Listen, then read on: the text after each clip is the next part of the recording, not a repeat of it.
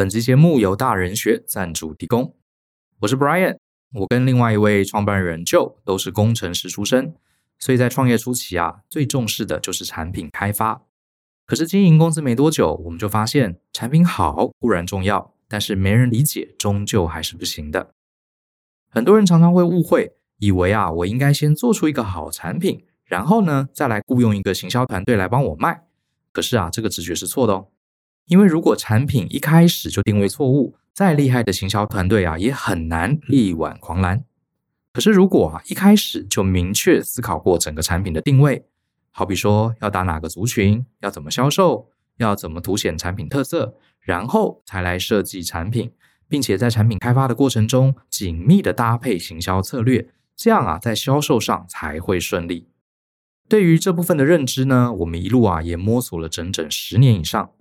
中间当然不免有跌跌撞撞的过程，时常觉得啊，要是早点知道这些行销知识，或许啊就不用经历这么多的弯路。这也是我们大人学会开设这堂给非行销人员的第一堂行销课背后的原因。这堂课的目的呢，是要让非行销的人员，好比说工程师、产品经理或是业务等等，也能理解行销的逻辑，了解产品跟市场怎么搭配，了解广告。了解市场定位，了解竞争，了解推广。你有了市场的概念，并且在一开始就做所有对的事情，并非啊只是着眼在技术，才有可能呢在这个时代做出大卖的产品。当你视野高了，全貌有了，我们自然会做出好产品，甚至将来啊也才能成为一位能独当一面的专业经理人。欢迎透过节目下方的说明栏查看这堂课更多的介绍。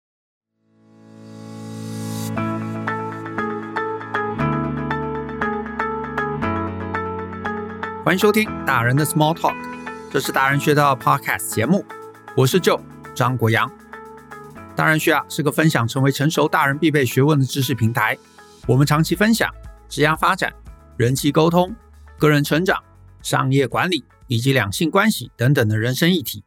那欢迎大家可以多多关注。那如果呢你有任何想要找我们讨论或提问的，都欢迎可以写信到 Podcast at ftpn 点 com 点 tw 这个信箱。那如果你的问题是我们在十五到三十分钟之内是可以充分探讨完毕的，而且呢不怕被我骂，就有机会可以选中来放在节目之中。那至于啊有一些很简单几句话就可以解答的问题，我也会尽量用文字在我脸书或者 Twitter 上面回答，所以也欢迎大家追踪我这两个账号。那我呢在第四百一十八集我聊了拜金女，好要怎么看？然后呢，我在里头也谈到，男生其实未必非要有车子、有钱才能让女生喜欢。你就算没有车啊，也完全是没有问题的。然后呢，我这篇贴出来之后，就又有人到我的脸书上面来留言，他说呢：“哎呀，拜金也不是要有车嘛，这个社会呢是这样，你没有车、没有房、没有钱，啊，就是不能结婚啊，讲那么多有什么用？”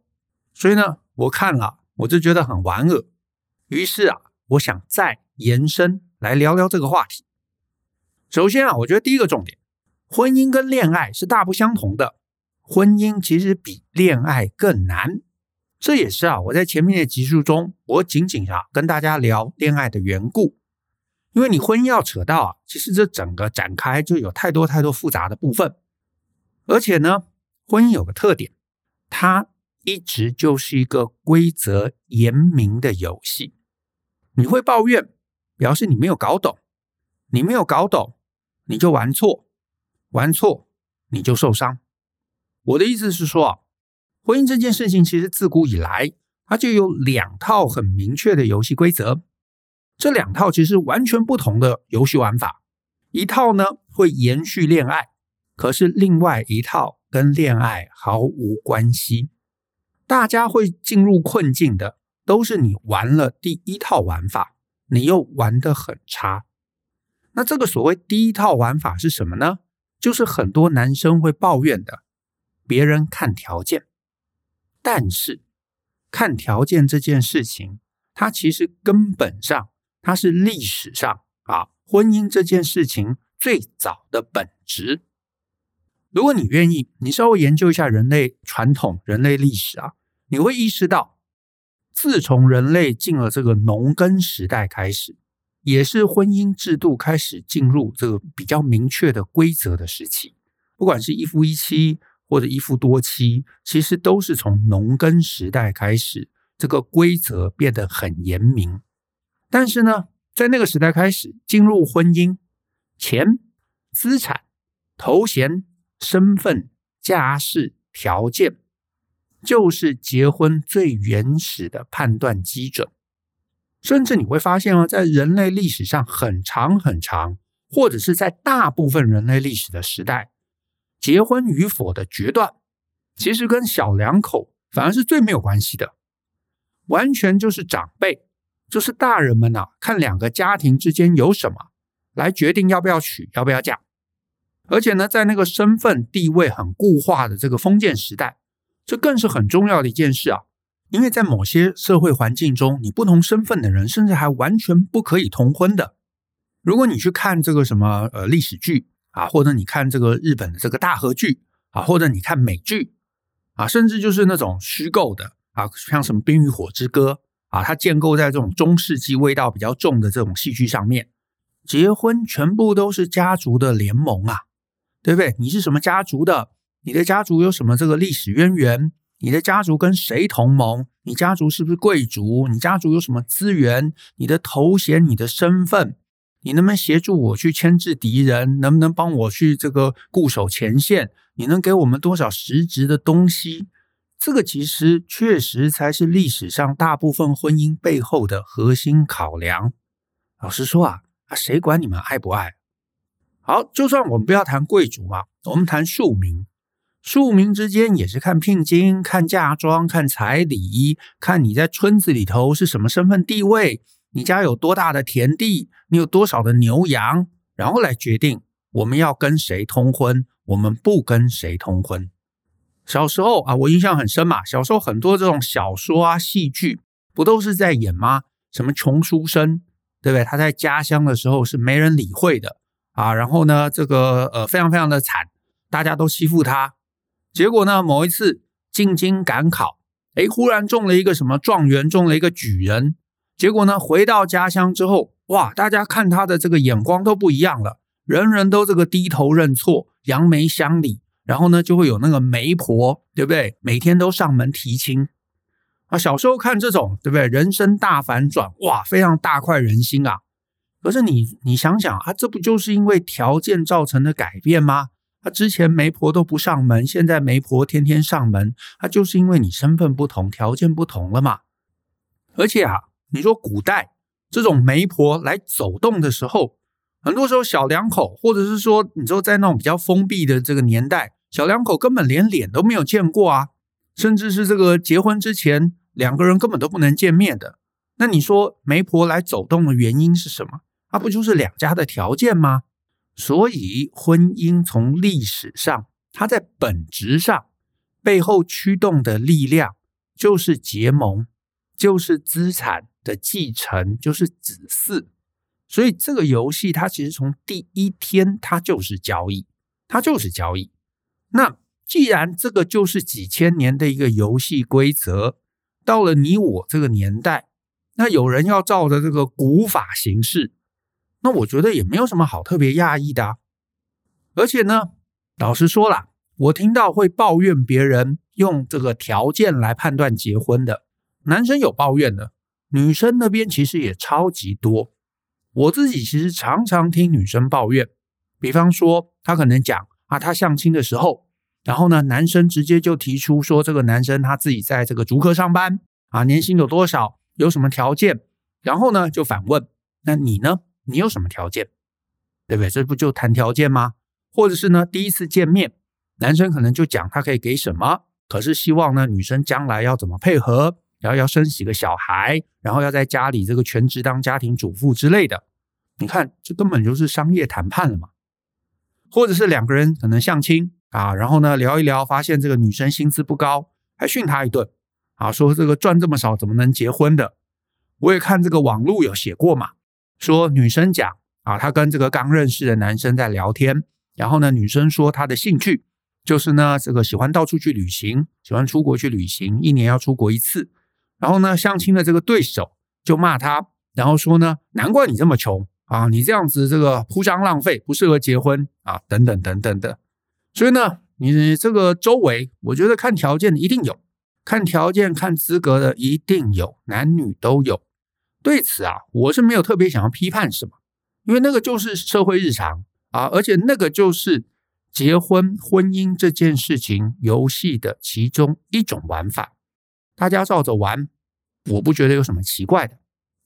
但是我还是要讲，因为你碰到这个状况，很高几率是自己塑造出来，自己走到那个玩法的。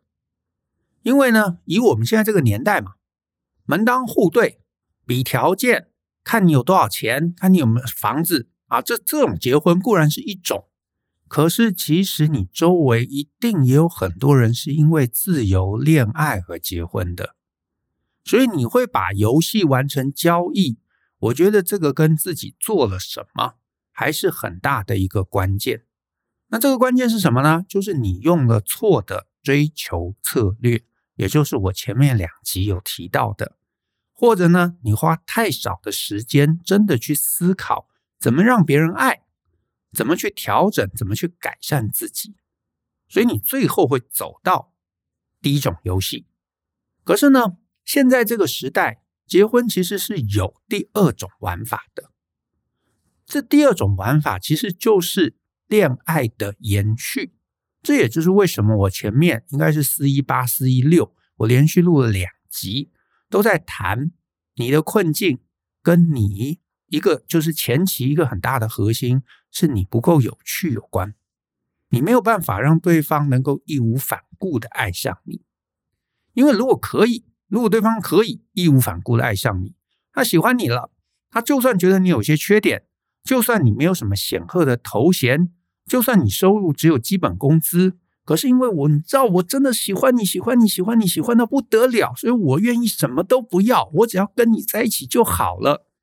如果你可以做到这个，你当然可以从婚姻的交易特质中脱出出来，你可以从游戏一跨到游戏二。所以既然还有游戏二，那你就应该好好跟人家谈恋爱，谈到对方愿意放弃一切，这个我觉得是。努力的重点。好，那我知道有男生听到这边就会说，可是就没有，完全没有人愿意为了爱来放弃一切。我也很努力哦，我也对他们很好哦。可是我碰到的女生，她都很现实。这个声音我听过，可是我得说，我还是会延续我在四百一十八集的说法，一定一定是你做错了什么。你才会聚集这样的人在你身边，而且很多。但是实际上，女生并不都是如此。你说，女生真的有多少人是可以没房没车也愿意结婚的？我老实说，我确实没有啊，我确实找不到任何这方面的数据。我相信这方面数据大概也没有什么方式可以轻易的研究出来。没有，我没有这种这个数据。可是呢，我讲几个啊，我讲几个别的东西。我讲两个事情，第一个就是我相信啦，如果你跟我一样从小看小说啊，看这些戏剧、看书，你应该知道有一个类型的小说文本的题材，就是在谈男生女生愿意为了真爱来对抗社会习俗的故事。我相信大家一定都听过的，比方说《罗密欧朱丽叶》，或者是这个呃东方的。那这个梁山伯与祝英台，对不对？大家至少这两个你听过，你知道，或者是呢什么罗宾汉跟玛丽安，或者是呢传统戏剧这个杜十娘怒沉百宝箱。那你现在你也可能也会听过，有些女生她愿意砸钱去养这个男的公关，或者养小白脸的，或者是呢最近韩剧那个假面女郎里头有一段情节是女生砸钱。去养这个不红的男偶像，那你可能也听过啊，有些女生她可能出来工作是养这个废物老公，甚至是呢这个废物老公呃这个情绪不稳定会家暴，她也不愿意离开，不愿意离婚的故事。好，这些其实都是你身边可能会听到的一些市井传言啊，或者故事。那当然你可能会说那是戏剧啊，那是这个编造的，是假的。好，那这个我承认可能也有道理。那我就再提另外一个东西。之前啊，Netflix 上面有一部片叫做《Tinder 大骗徒》，那这个这个算是实境秀吧。他演的其实是情感诈骗，就是那里头有一个啊，很很会包装自己的男生，他在里头呢骗了很多很多女生，然后呢就有好几个女生出来算是现身说法吧，来说说自己在那个过程中到底遭遇了什么。然后呢，他们是怎么一步一步的往骗局陷下去？显示呢，其实女生是会为了一个好的彼此未来，那他们呢是愿意贡献出自己的资源。这个节目呢，这个实境秀呢，我也是有写一篇文章分析，所以有兴趣啊，你可以来大人学的这个网站来找一下。那你关键字用这个听的大片图，应该可以搜寻到。好，那我再讲一个。好，我再讲一个。你现在可能心里有个疑惑，对不对？我再讲一个，就是呢，我不知道各位听众知不知道，台湾一年因为交友诈骗的金额有多少？我呢，从这个 ET Today 啊，这应该是东森嘛，它的这个新闻的网站查了一下，一一零年啊，就是民国一百一十年，因为假爱情交友真诈骗的损失是四点。一六亿元，然后呢，一零九年是三点零七亿元，一零八是二点五亿元，所以你可以看到这个金额是越来越升高啊。当然，我们这边假设是这个诈骗集团越来越厉害啊，或者是他们花更多的心力啊来做这个情感诈骗。那这个啊，最后的资料是一一零年呐、所以是两年前，那四点一六亿元啊，这是一个还蛮大的一个金额。对不对？那这里当然男女都有，他没有特别切出是男生或者女生，所以男女都有，所以表示呢，呃，是还蛮多人在这个呃恋爱诈骗上面是上了当的。那我再讲一个，就是呢，我又找到是一篇是新北市警察局板桥分局他们在二零一七年四月六号的一个新闻稿。这个新闻稿呢，标题是说一句话我爱你，骗走。女子三百万。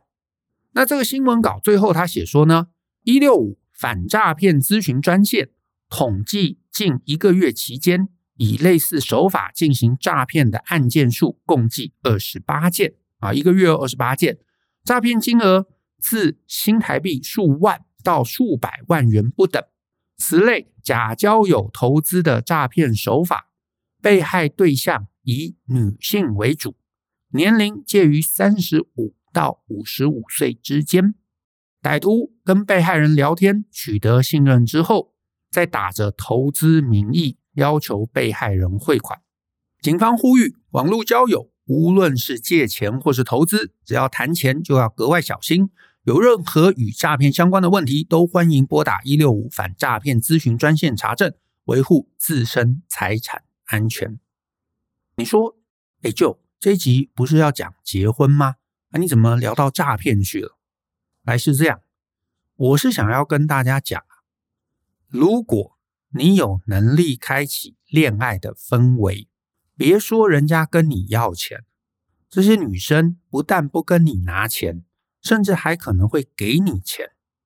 你看这类诈骗案，很多其实是没有约会过，或者是全部都没有约会过。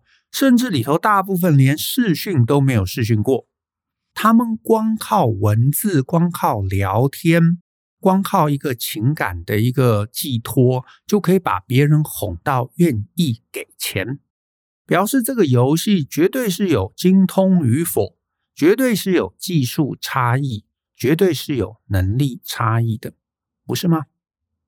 所以更重要的，也就是我今天节目中我最想讲的一句话，当。外面有别人，他可以在完全没有见面的状况下，就让另外一方能够死心塌地、愿意分享资源、愿意把钱转给你，他们可以免费的往后面的关卡解锁。可是呢，你可能是自以为是，努力的弄了半天，结果最后还被别人要求要付费解锁的。很遗憾的，这里很高的几率是告诉你。你一定一路都没有做对，好，我知道这句话很残忍，可是这真的就是这样子。你一定哪里做错了，你一定哪里做错了。所以呢，我很希望大家理解一件事情，就是你遭遇困难、遭遇挫折，一定有什么你没有做好的事情，不要急着把问题推给别人。我在上礼拜啊四百二十集，我刚好聊到这个受害者情节，有没有？这件事情很多男生啊，当然女生也有反映出来的，其实都是一种受害者情节。可是这个受害者情节其实是对你人生有害的一个情绪。你问我人生难不难？那当然难，这我绝对不否认。世界上有没有坏人？绝对有，而且肯定也不少。那有没有拜金女？有没有利用你的人？一定也有。但如果你就是自怜自哀。啊，我好可怜，我悲惨的命运都是因为这些女人坏，世界坏，社会坏，政府坏，老板坏，公司坏。当然，你可以把这些问题外部化，但然后呢，你并不会因为这样日子就好起来。你喝了酒，你骂了天，太阳起来了，明天就跟今天一样啊。日复一日，年复一年，时间久了，你慢慢就没有翻身的机会了。你如果真想躺平，我没有话说啊，就是你不要追女生啊，你不要成功，你不要跟父母和解，这没有话说，没关系，可以的。你不想工作，你要在家里啃老；你不想谈恋爱，你专心礼佛，这些都没有问题。你把困境换成修心，这确实是一条出路啦。可是呢，我们在大人学谈的，就是碰到阻碍、碰到挫折，我们去想有没有别人其实做得很好。有没有对手，并不是拿钱，并不是看条件。如果有，那这些人是怎么做到的？这些比我厉害的人，有没有什么我可以模仿？我有没有什么地方是可以改善的？因为如果你愿意从自己做起，时间拉长了，你必然会得到一个不一样的人生结果。但是有些男生，我觉得比较遗憾的是，他们就会结论，就会把问题外部化。他们就会一直告诉自己：“我这么惨不是我，是因为女生都爱慕虚荣，他们都死要钱。因为我没钱、没房子、没车，他们就不理我，不跟我结婚。但是我告诉各位，不是这样啊！从杜十娘到现在的社会，你会看到，不是女生都是这样。我刚刚举诈骗集团，我就是想告诉你，诈骗集团他们做对了事情。”这个事情啊，我不是说诈骗是对的，我是说他们做了某些事情打动了别人。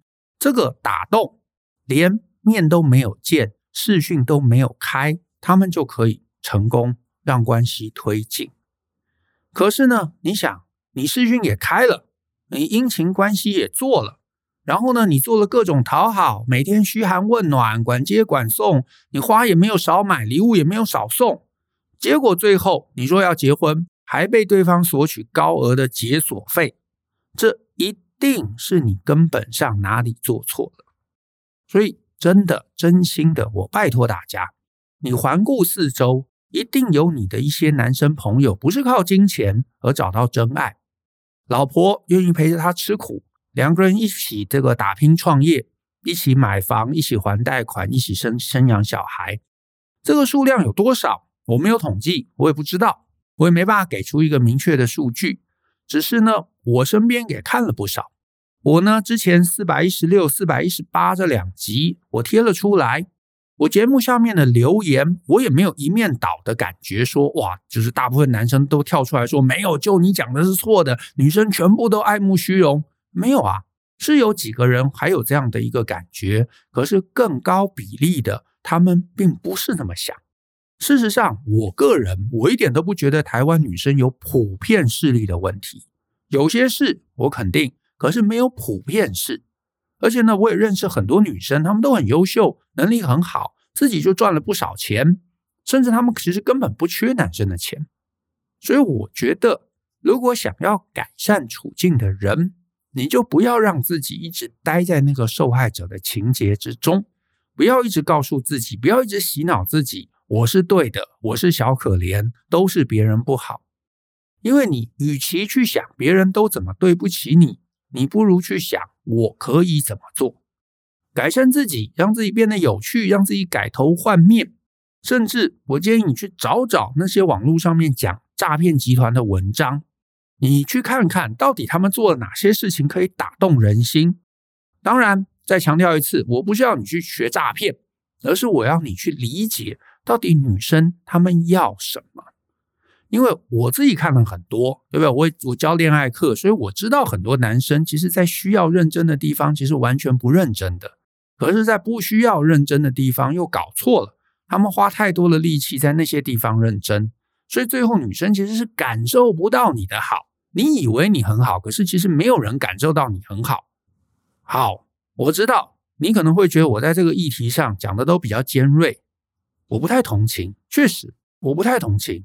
原因很简单，因为我自己就是这么逐步提升的啊！你看过我之前那个好人卡那本书啊？为何会拿好人卡那本书？我觉得有困境的男生真的从那一本书当成起点，为何会拿好人卡？好，你看过那本书，你就知道我自己在学生时代我是很惨烈的啊！我人胖胖的，然后呢，人也傻傻的，追女生的方法也呆呆的。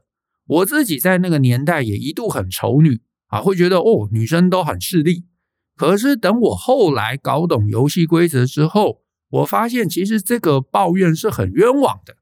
因为男生，包含当年的我自己，用着几乎匪夷所思、奇怪，可是男生自己觉得很合理，其实是很奇怪的方式在追求女生，然后用这个根本错的方法期待女生要给回馈。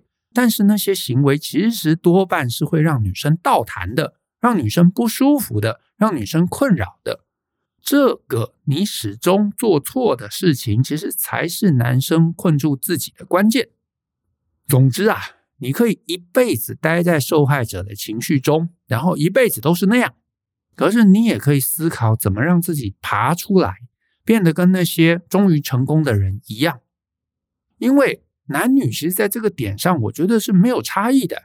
就是如果你很赞，你让我很心动，让我很爱，我绝对是愿意不计代价的爱的。可是呢，如果你没办法让我爱，然后你又很希望跟我求婚，那你要我怎么办？那当然就走古老模式嘛。你开个条件啊，看看你能不能达成啊。你至少让我过上更好的生活嘛，对不对？你可以照顾我嘛，你可以让我更轻松嘛。哦，那我的跟你结婚啊，确实好像也可以。那你两个都没有。那你现在是要怎么样？人家同情你吗？可怜你吗？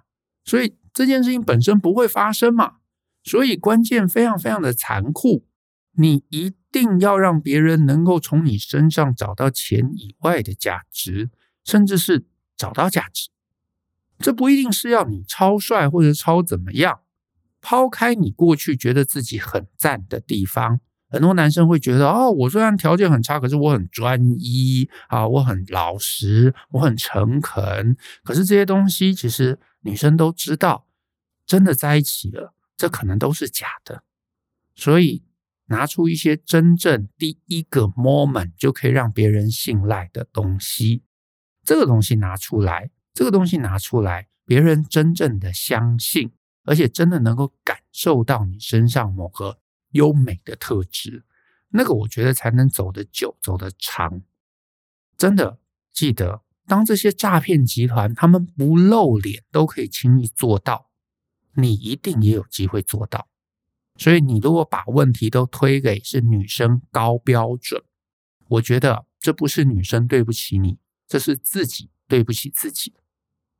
好，那我抱歉，这一集真的比较严厉。可是我真心希望大家能够从受害者的情绪中脱离出来。你如果能玩游戏二，就不要再因为错误策略走入游戏一了，好不好？那今天的节目我们就到这边，谢谢大家的收听。那如果你喜欢我们的节目，欢迎分享给亲朋好友，尤其呢，请在下面留言给我们一些鼓励。我们一起相信、思考、勇于改变。一起来学习，成为成熟大人的各类学问吧。那我们下次见喽，拜拜。